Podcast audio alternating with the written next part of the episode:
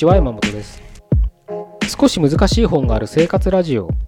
この番組は哲学書や思想書などに興味ある方が私も読んでみようかなと思うきっかけを提供する番組です。それでは146回目です。よろしくお願いします。今日はですねものがその人の考えを映し出すっていうことをちょっと話してみたいなと思うんですね。あの僕の友人に、まあ、あの美容室の、まあ、オーナーではない、まあ、共同オーナーなのかな、うん、まあトップの人がいるんですけれどその人が、まあ、女性なんですけれどね。あの僕の美容師でもあったんですけど、まあ、僕もう今坊主なんであのあのね髪切る必要ないんでねあの自分で切れちゃうんであのそれでもね、たまには来なさいよなんて言われて、LINE 入れてあげるからとか言われたんですけど、いい年こえたおっさんがね、坊主になんかどっか線なんて入れられたらもうたまったもんじゃないんでね、行かないですけど、まあそれは冗談ですけどね。まあそのね、女性がね、の美容師が、この前一緒にご飯食べてた時に、あの、まあ、よだ話してて、なんかね、最近ね、携帯、まあスマホね、iPhone 落としたらしいんですよ。買ってね、1週間ぐらいで落としたらしいんですよ。で、やっぱり今ガラスじゃないですか。大体ね。なので、割れちゃったんですって。で、そのな画面の、なんだろうな、本当上のちょびっとしたとこが欠けたっていうぐらいらしいんですけどね。ちょっと割れちゃって、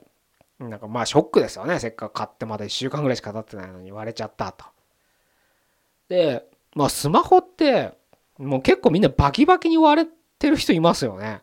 なんか特に若い女性とかあんま気にしないですかないのね。電車とかで見るともうみんなバキバキのまま使ってたりとかして、なんだろうなと思うんで、まあなんかあれ、お金がないのか、修理がめんどくさいのか、使えるからいいズボラなのか、まああとなんだろうね、その買い替えのタイミングとかあるみたいですよね、携帯ってあの。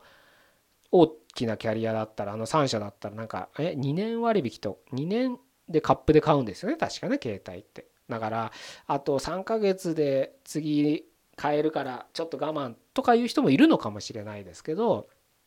まあちょっとそれはちょっと事情がおのおの違うと思うんで何とも言えないんですけどまあみんなスマホ割れてるまま使ってるななんて僕は不思議に思ってたんですけど。でねその僕の友人のね美容師も割れちゃったと。ただね、あのバキバキってわけじゃなくてさっきも言ったようにちょっと上がね欠けたぐらいだったんですって。で携帯って今10万ぐらいしますよね確かねあれ。そこまでしなくても12万じゃ買えないですよねああいうのね56万以上はすると思うのでね。iPhone の新しいやつだったらやっぱ10万近くすると思うんですけど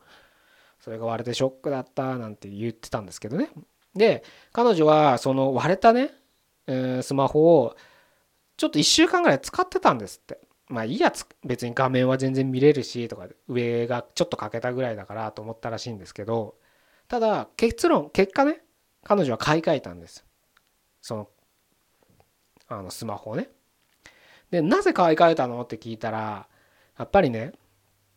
まあその美容室のオーナーですよ。しかも都内のかなり一等地であのもう競合ひしめくね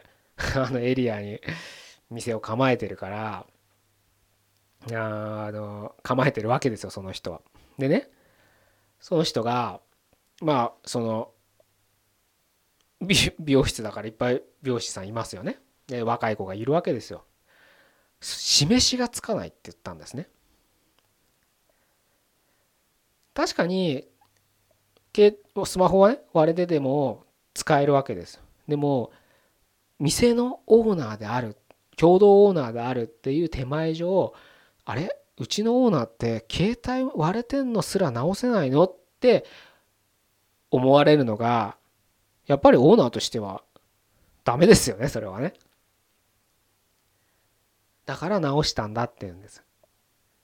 やっぱりお手本にならなきゃいけないんだよねって言ってたんですね。それは携帯を直すことがお手本になるって意味じゃないですけどね。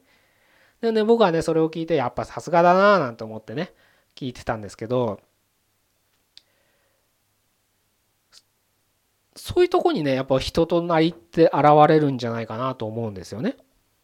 スマホ1台取ったって僕は電車の中でバッキバキに割れてるスマホの人を何人もね見かけますけれどその人のことなんて名前も出身地も性別性別は分かりますけど年齢も何を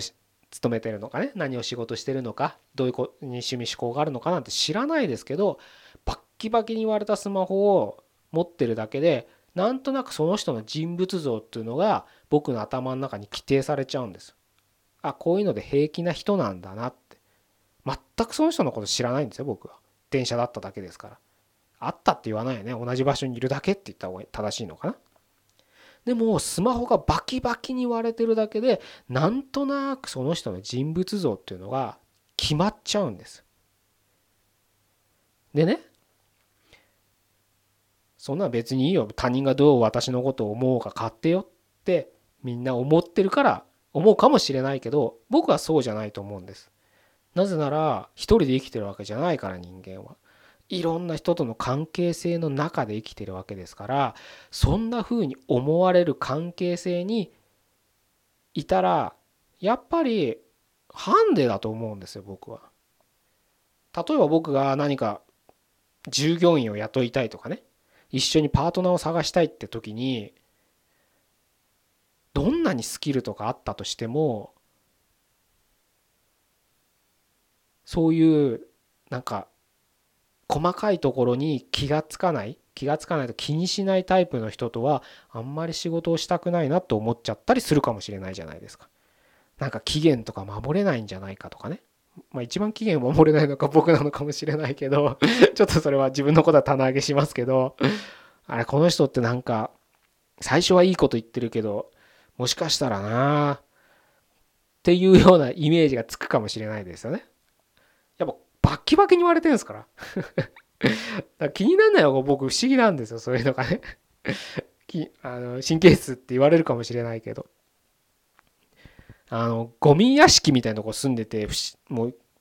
なんだろうな、平気な人いるじゃないですか。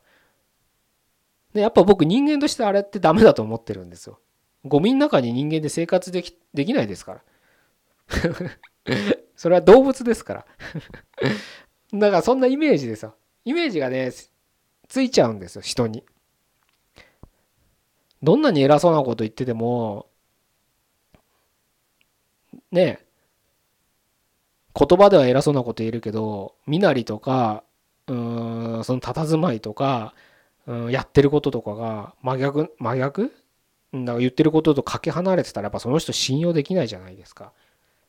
だそういうことなんですやっぱり。くしゃくしゃのワイシャツでいつも襟袖とかが真っ黒で汚れて洗ってもない洗ってもないような人がいたらやっぱりそういう人と一緒に仕事はしたくないですよね。なんかクレーマーになりそうじゃないですか。仲間だと思ってたのにかいつの間にか足を引っ張る超クレーマーみたいな。ね そういうふうにやっぱり勝手にやっぱり人間には、まあ、もっとね内面見たらもっとすごくいいやつかもしれないですよ確かにそれはあるんですよでもまずそこに入る前のなんだろうな入り口でやっぱりすごくマイナスのイメージを相手に植え付けちゃいますよねそれはやっぱり自分にとってすごくハンデキャップになっちゃうんじゃないかなって僕は素朴に思うので、うん、ものっていうのはその人となりを表す大切なツールなんじゃないかなっていうふうに思うんですよね。ぜひともね、あのスマホが割れてる人がいたら、すぐ修理出した方がいいんじゃないかなっていうふうに思いますね。うん修理出すか買い替えるかね。していただければなというふうに思うんですよね。でね、この視点で生きていくと、あのね、物とか大切にしだしますから。どんなものでも。うん。で、逆に大切にするようなものを買い出しますよ。そうするとね、結果長持ちするから、節約になりますよ。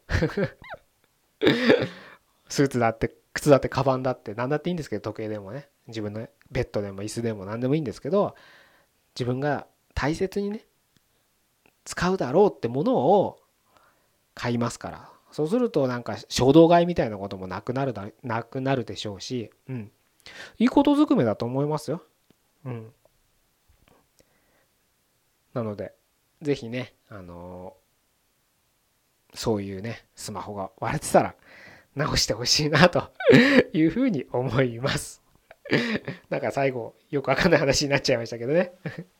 まあ伝えたかったのはそういうあれですよ。あなたがもう持ってるもの、ものですらあなたを表してるってことをちょっとお伝えしたいなと思って今日はこういう話をさせていただきました。それでは146回目ですね。あのここまでで終わりたいと思います。どうもありがとうございました。